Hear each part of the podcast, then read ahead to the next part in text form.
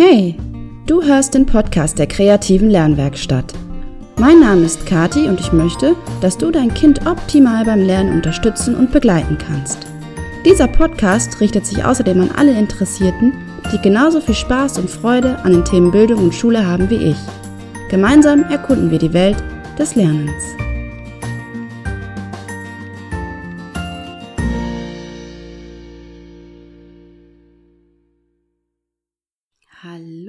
Herzlich willkommen zur siebten Folge des Podcasts Werde zum Lerncoach für dein Kind. Und heute habe ich eine Sonderfolge wieder für euch. Und zwar bin ich ähm, im Interview zu hören und ich werde interviewt von der Musikpädagogin Ekaterina Kardakova. Und ähm, ja, wir unterhalten uns ein bisschen über, über ähm, Homeschooling jetzt in Zeiten von Corona. Ähm, das geht ja irgendwie ähm, an uns einfach nicht spurlos vorüber.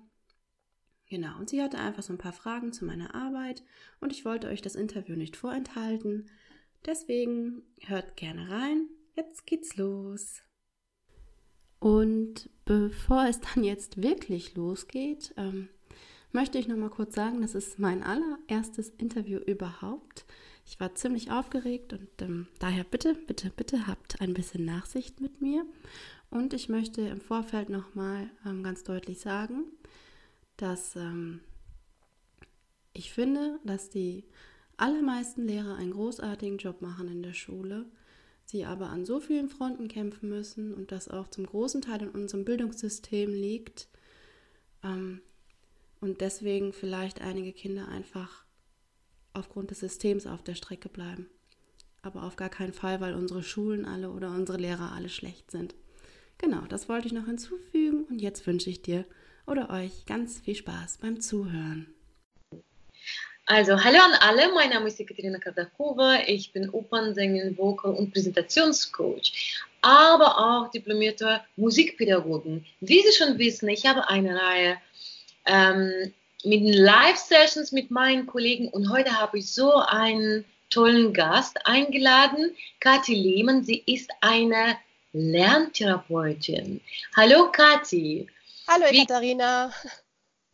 Erzähl, wie ähm, bist du überhaupt Lerntherapeutin geworden? Ich habe noch nie ähm, sowas gehört und ich finde nee. auch toll, wie du das auf Instagram machst, auf alle deine Posts und äh, deine Blogs und Podca Podcasts. Erzähl. Ja, danke. Also ähm, ich habe tatsächlich ganz normal erstmal Lehramt studiert und habe dann aber schon während des Studiums gemerkt, dass ähm, die Ausrichtung nicht so das ist, wo ich hin möchte, weil mir das zu unpersönlich ist. Ähm, die Kinder werden meiner Meinung nach in der Schule halt nicht so individuell gefördert, wie es sein müsste. Und ich wusste auch lange nicht, dass es diese Möglichkeit zur Weiterbildung zur Lerntherapeutin gibt. Ähm, das war dann Zufall durch meinen Job. Da habe ich eine Fortbildung mitgemacht und da war eine Dame, die äh, da ausgebildet hat. Und diese Ausbildung habe ich dann sofort gemacht, weil ich dachte, super Sache. Und jetzt fördere ich meine Kinder, also die Schüler, in 1 zu 1 Situationen. Also die kommen zu mir und dann spiele ich ganz viel mit denen. Ich ja. habe auch gelesen, die Kinder sind auch ähm, manchmal nicht, äh, wie soll ich das sagen, wirklich lernen, ähm, nicht so lernfähig. Ja, also du arbeitest auch mit schwierigen Kindern. Also lernfähig ist ja grundsätzlich erstmal jeder, nur ähm, unser Schulsystem hat sich das äh, ganz toll zur Aufgabe gemacht und es klappt doch wirklich sehr gut, dass äh, der Wille zu lernen und die Motivation schon in der ersten oder zweiten Klasse ähm, ziemlich klein gehalten wird. Also wenn die Kinder, also es gibt Kinder, die lernen besser als andere, aber wenn man dann sowieso schon irgendwie nicht so die Motivation mitbringt und dann an schlechten Lehrer gerät oder ins falsche System, dann haben die halt wenig Lust und dann machen die schlechte Erfahrungen, dann haben sie ein ganz kleines Selbstwertgefühl nur noch und dann ist es schwierig mit dem Lernen. Genau. Aber meinst du, woran liegt das, dass die Kinder, ähm, ja, einige lernen besser, die anderen vielleicht auch ein bisschen langsamer. Woran liegt das? Ja, sie lernen halt anders. Es gibt ja diese drei klassischen Lerntypen, visuell, auditiv und dann gibt es aber auch eben Kinder, die lernen über Bewegung. Das ist in der Schule generell erstmal schlecht. Ne? Da haben die anderen beiden Lerntypen auf jeden Fall äh, einen Vorteil. Ähm, dann sind die Interessen sehr wichtig und die sind eben unterschiedlich. Jeder ist ja irgendwie eine ganz individuelle Persönlichkeit. Und wenn man meine Interessen nicht anspricht über Jahre, dann habe ich irgendwann keine Lust mehr zu lernen. Mhm. Wenn ich hm. nicht die Förderung bekomme, die ich brauche, dann gebe ich auf irgendwann. Aber könntest du erklären, wie dein Alltag aussieht? Zum Beispiel, ein Kind kommt zu dir oder mit, die Eltern kommen mit Kindern, mhm. einem Kind. Und was, was, wie sieht diese Situation aus? Also die Eltern kommen erstmal mit dem Kind bei mir vorbei, dann gibt es so ein Kennenlerngespräch, dann frage ich erstmal nach, wo hakt's. Ne? Dann mhm. häufig ist es dann einfach in Deutsch oder in Mathe, manchmal auch in beiden Fächern. Aber das wesentliche Problem ist meistens bei den Kindern, dass sie schon so ein geringes Selbstwertgefühl haben und ihre Eltern dann Sätze hören müssen wie ich kann das nicht, ich bin schlecht, ich bin nicht okay, ich schaffe das nicht. Und das sind diese negativen Glaubenssätze, die wir dann erstmal irgendwie aufbrechen müssen. Also das Erste, was ich mit den Kindern dann mache, ist, dass sie wieder Vertrauen in ihre eigenen Fähigkeiten kriegen, dass sie wieder an sich glauben. Und ähm, das erreiche ich meistens dadurch, dass wir viel spielen, also irgendwie Mathe-Spiele oder Deutschspiele. Und diese Erfolgserlebnisse, die sie dann haben, bringen sie dann wieder so auf die Spur, ich kann was, ich bin super.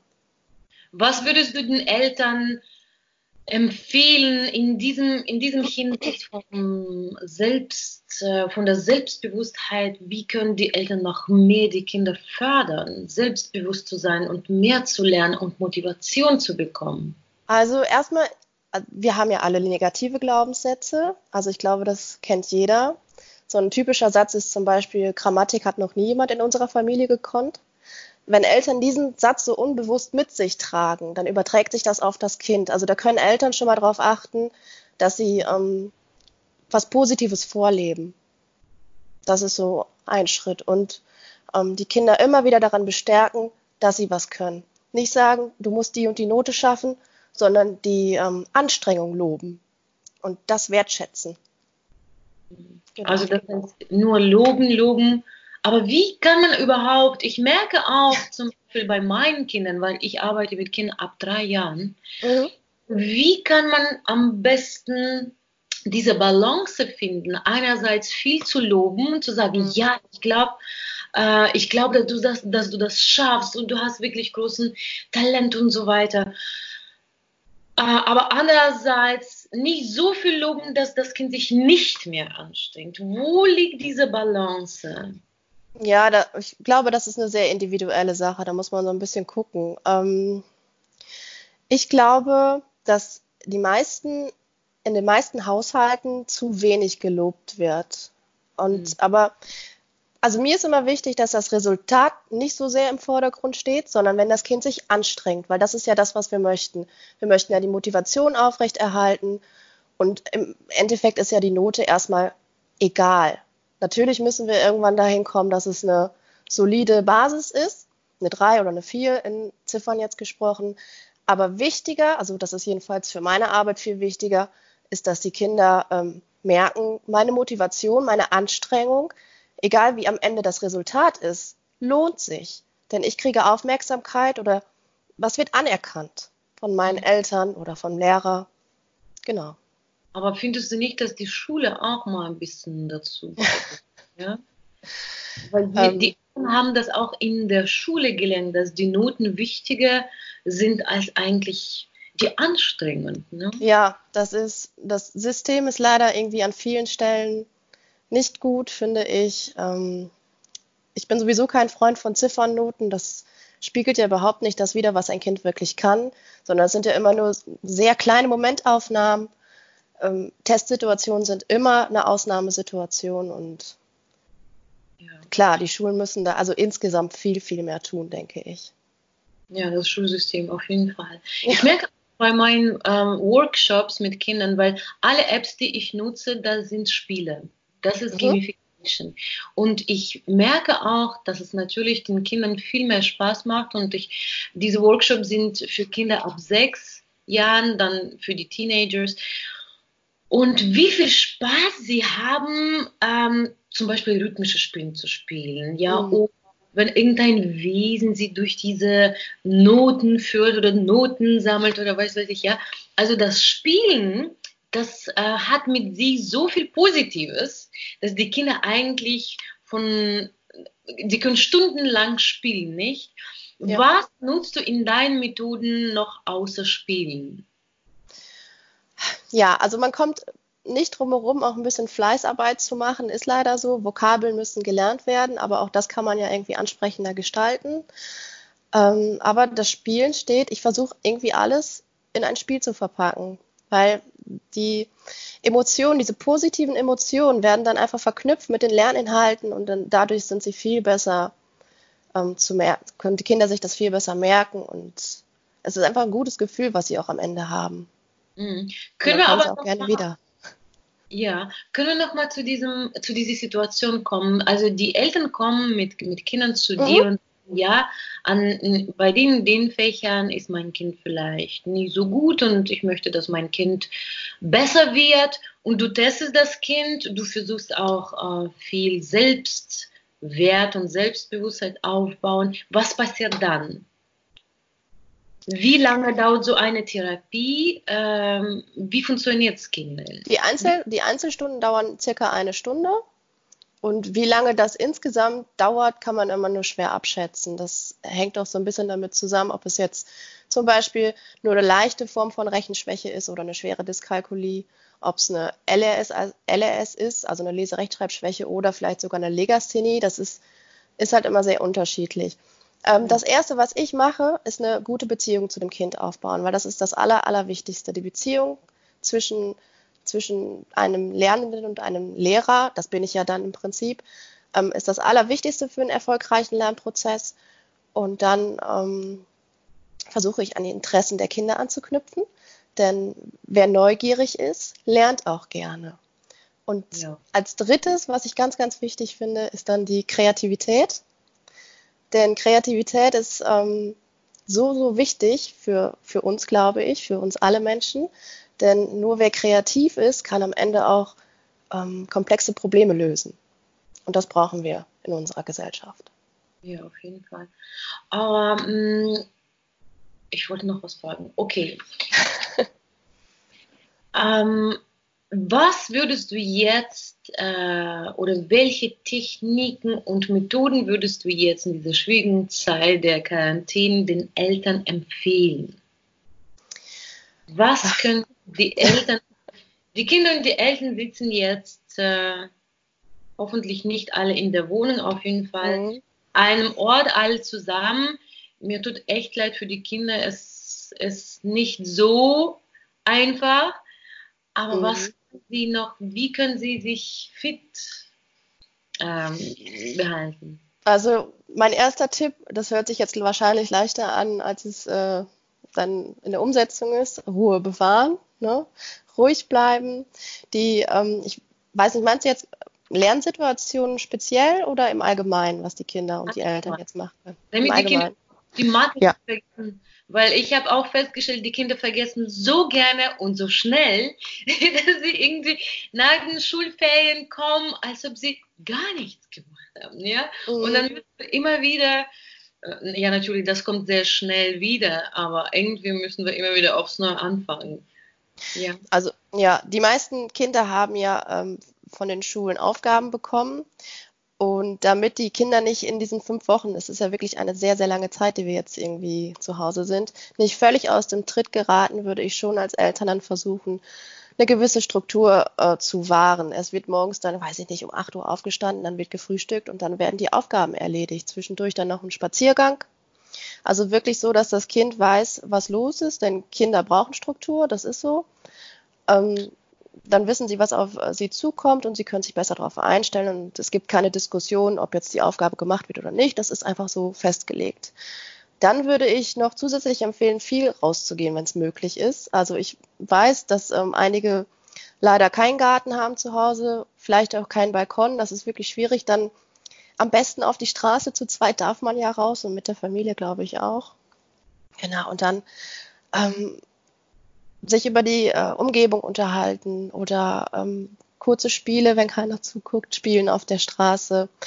Ähm, Im Haus selbst würde ich, wenn ich Spiele reingebe oder wenn ich irgendwelche Materialien reingebe, zum Basteln zum Beispiel, meine eigenen Ideen erstmal zurückhalten, ehrlich gesagt, damit die Kinder selbst so ein bisschen kreativ werden.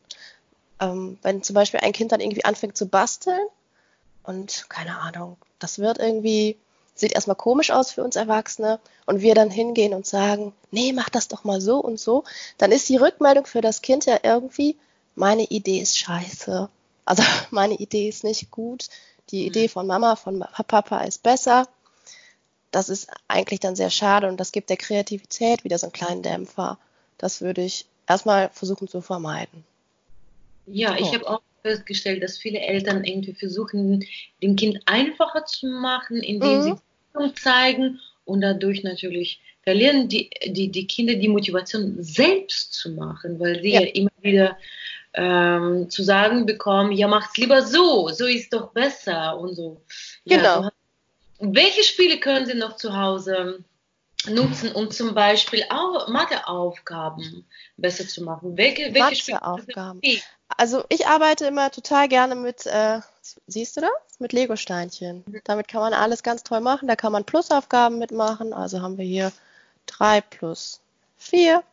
Mhm. Man kann damit Malaufgaben machen. Also dann legt man einfach, das wäre dann jetzt 2 mal 3. Also das kann man sehr schön eigentlich ähm, visualisieren mit diesen Bauklötzchen und die meisten Kinder haben da echt eine Menge Spaß dran.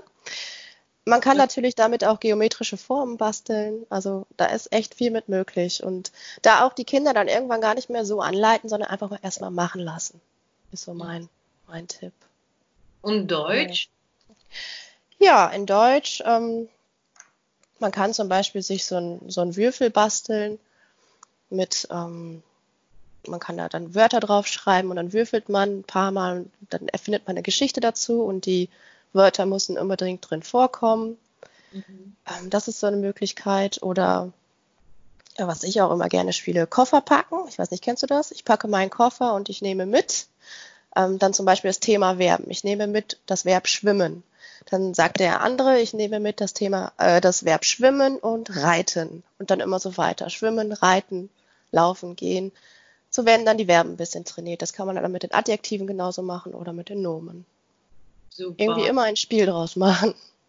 Und äh, kennst du vielleicht irgendeine Übung, äh, wie können die äh, Kinder besser schreiben? Also die Kinder lernen, besonders die mhm. Kleinen, mhm. echt schwer schreiben zu lernen, so richtig zu, zu schreiben. Ja, genau. Ähm, schreiben ist ja, also das ist ein richtig komplexer Prozess. Wenn die kleinen Kinder sich da schwer tun, also immer vom Großen zum Kleinen, dann ruhig in der Luft anfangen, deine Buchstaben erst zeichnen. Wenn man hat ähm, irgendwie ein Tablett mit Sand, dass die Finger dann so durch den Sand fahren. Es ist für die Kinder auch immer irgendwie ähm, was Neues, das zu fühlen. Und dann erst langsam auf Papier gehen. Man könnte die Buchstaben auch kneten. Erstmal so ein Knetmodell anfertigen, dass äh, die Kinder eine gute Vorstellung davon haben, wie der Buchstabe eigentlich aussehen muss. Und man muss sich halt auch ein bisschen Zeit nehmen und dann am Ende ist Schreiben auch ähm, das richtige Schreiben eine Fleißarbeit. Mhm. Dass die, halt, die Kinder die einfach durch Wiederholung von der Hand in den Kopf. Mhm.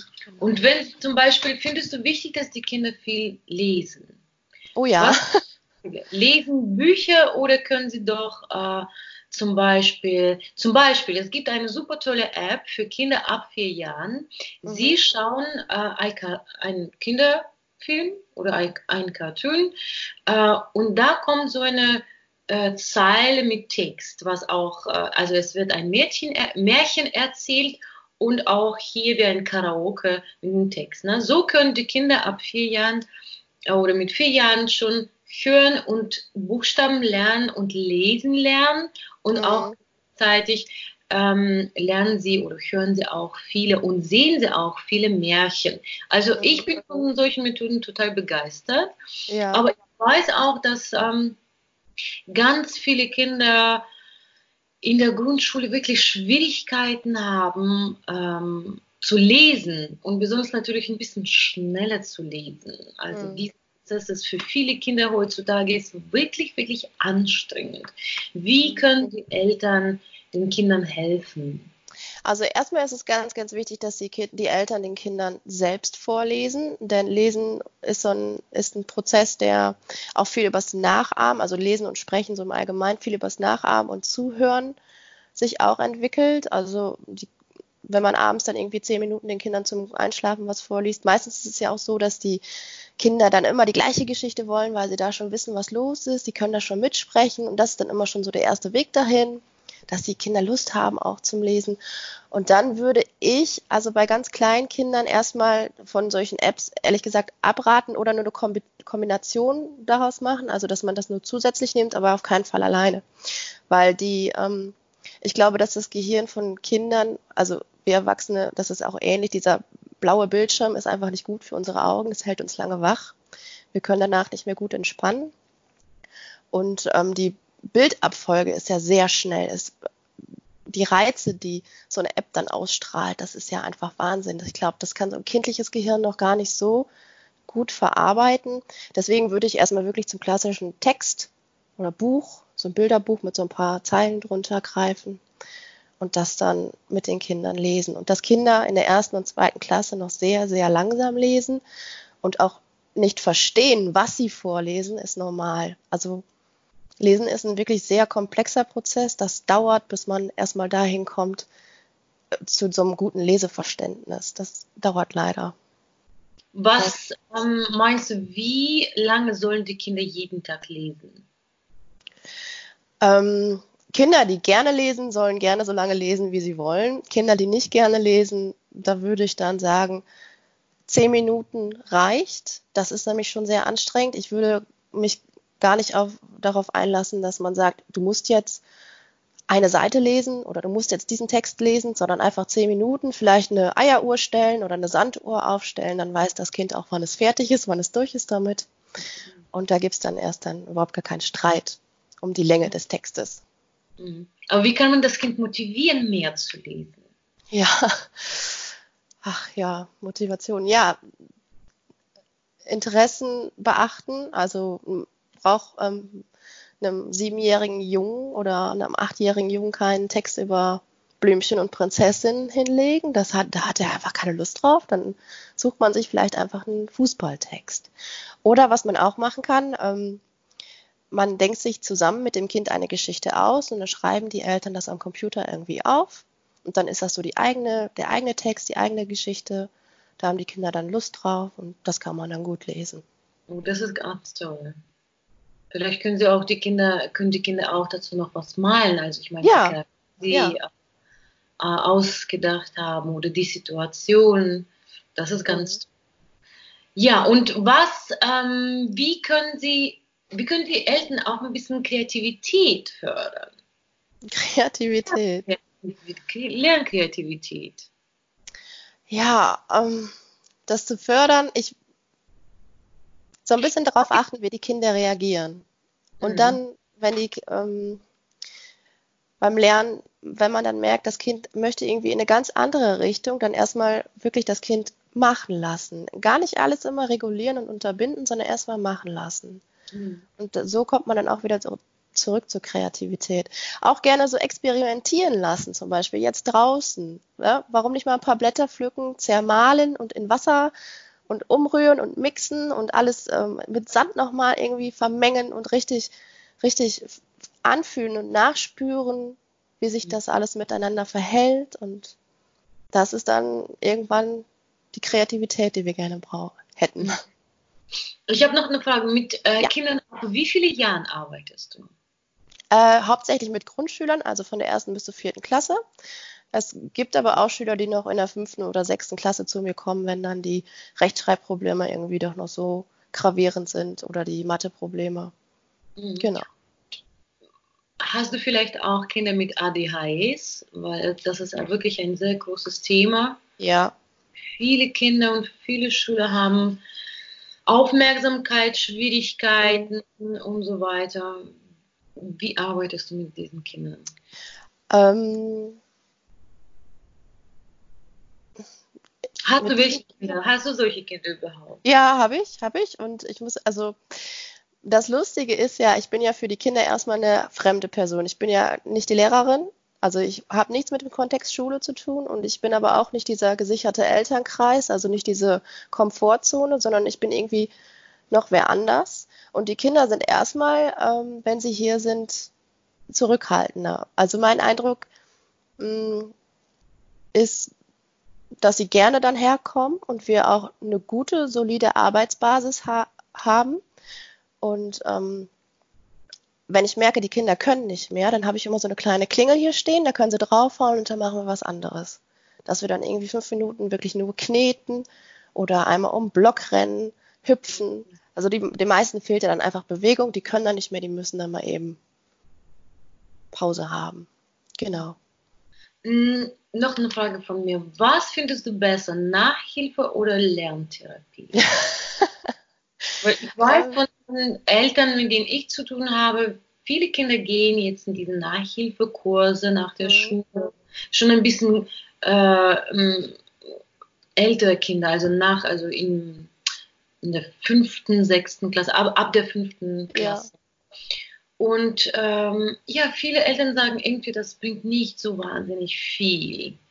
Mhm. Ich weiß nicht, woran das liegt. Wie findest du Nachhilfe? Was ist, was ist effektiver? Oder? Also es kommt so ein bisschen drauf an, was man möchte oder was man braucht. Nachhilfe ist sicher dann immer gut, wenn äh, Wissenslücken da sind, die geschlossen werden müssen. In Latein zum Beispiel, wenn ich da irgendwie was nicht verstanden habe, dann kann mir eine Latein-Nachhilfe gut helfen. Wenn ich äh, in Mathe irgendwie was zur Integralrechnung nicht verstanden habe, kann mir auch das gut helfen. Also eine Nachhilfestunde. Ähm, die Lerntherapie, die geht aber ein bisschen mehr an die Basis, an die Wurzel, ans Problem richtig, dass ähm, geschaut wird, ist denn da überhaupt, die, sind die Grundlagen alle da jetzt in Mathe? Also in Mathe ist es ja so, dass die Rechenarten aufeinander aufbauen und wenn ich Plus schon nicht richtig beherrsche, dann wird Minus ein Problem, dann wird Mal ein Problem und äh, äh, zu dividieren wird eine absolute Katastrophe in der Regel. Genauso in, in Deutsch, wenn ich das Alphabet noch gar nicht kann, wenn ich äh, gar nicht diese Zuordnung nicht hinkriege. Wie soll ich dann Text schreiben vernünftig? Und da gucke ich dann, ähm, wo sind da die Probleme? Können wir das aus dem Weg schaffen? Können wir das, können wir irgendwo ansetzen? Und was in der ähm, Nachhilfe, glaube ich, auch nicht so äh, berücksichtigt wird, ist eben dieser, dieser ähm, Selbstwert der Kinder, dass der gestärkt wird. Also ich will ja, dass die wieder Vertrauen haben in ihre Fähigkeiten, dass sie das ausbauen können, dass sie wirklich, mhm. wirklich lernen, zu lernen. Hm, was meinst du, wie viel so ungefähr, ähm, wie viel im Prozent, wie viele Kinder haben so eine niedrige Selbstbewusstheit?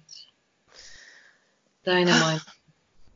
In der Grundschule, also ich weiß, dass in der Grundschule, wenn man 25 Kinder hat, sind ungefähr 10, die irgendwie entweder ähm, die irgendwas haben, die entweder ADHS haben oder oder ähm, eine Dyskalkulie oder LRS oder sonst irgendwelche äh, familiären Belastungssituationen. Und ich würde sagen, alle diese Kinder haben dann irgendwie irgendwann auch einen, äh, ein äh, geringeres Selbstwertgefühl. Mhm. Also so 40 Prozent, vielleicht die Hälfte oder so, ja. Das ist schon viel. Mhm. Ist viel. Und meine letzte Frage ist, wie können die Leute dich finden? Wie können die Eltern ähm, ja, über deine Tipps und Tricks äh, erfahren? Genau. Also ich habe einmal eine Webseite, die heißt äh, www.kreative-lernwerkstatt.net und äh, man findet mich auch auf Facebook und Instagram und da heiße ich jeweils kreative Lernwerkstatt. Und da kann man mich immer äh, gerne kontaktieren. Ich, auf meiner Webseite steht auch meine Telefonnummer. Man kann mich also auch anrufen. Äh, ich biete auch so Videokonferenzen an, wenn es mal richtig hakt, dass wir mal schauen können. Online, Online-Stunden auch. Ja, jetzt sowieso in der Zeit von Corona. Also ich bin immer eher ein Freund davon, dass die Kinder wirklich hier sind. Aber jetzt geht es halt nicht und ähm, wenn's, wenn ich zu weit weg bin für die Eltern und für das Kind, dann geht das auch online. Das habe ich jetzt gut festgestellt, das klappt schon. Und jetzt kannst du äh, für die Eltern fünf wichtige Sachen nennen, was sie jetzt, wie können die Eltern in der Zeit der Corona die Kinder unterstützen? Fünf mhm. wichtige, wichtige Highlights. Oh. oh. Als erstes stellt die Beziehung zu eurem Kind auf jeden Fall über jede Lernsituation. Wenn ihr merkt, äh, da geht es jetzt gerade überhaupt nicht weiter, dann lieber die Situation unterbrechen und irgendwie was anderes machen. Ähm, genau. Die Neugierde, die Neugier eurer Kinder auf jeden Fall freien Lauf lassen, auch sehr wichtig.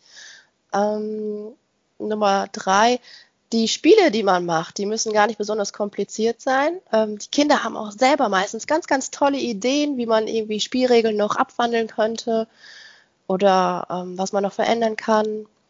Ähm, viertens, ähm, ja, das hängt so ein bisschen damit zusammen, die Kreativität der Kinder fördern, einfach mal rausschicken. Und fünftens, Kinder dürfen sich auch langweilen. Denn Langeweile, also die müssen nicht durchgetaktet werden. Langeweile fördert eben Kreativität. Ja, man muss nicht von morgens bis abends Programm liefern. Das stimmt. Vielen herzlichen Dank für unser Gespräch. Ich habe mich ja, sehr, sehr gefreut. Dankeschön. So, das war nun mein allererstes Interview. Ich hoffe, es hat dir gefallen. Und wenn dir diese Podcast-Folge gefallen hat, dann würde ich mich sehr über eine Bewertung bei iTunes oder Spotify freuen. Ähm, du findest natürlich alle Kontaktdaten ähm, von Ekaterina Kadakorva auf meiner Webseite. Das verlinke ich dir da alles. Dann kannst du bei Interesse Kontakt zu ihr aufnehmen. Sie ist eine wirklich sehr interessante und inspirierende Persönlichkeit, wie ich finde.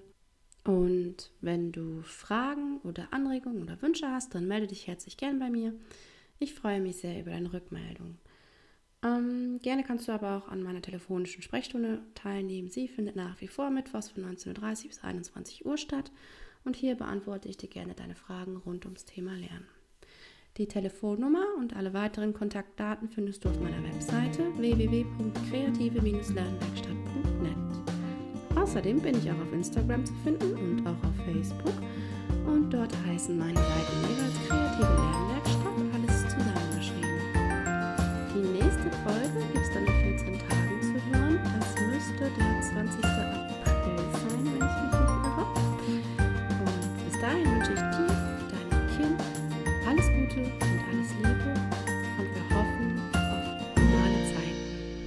Bis dann und bleib gesund. Deine Kati.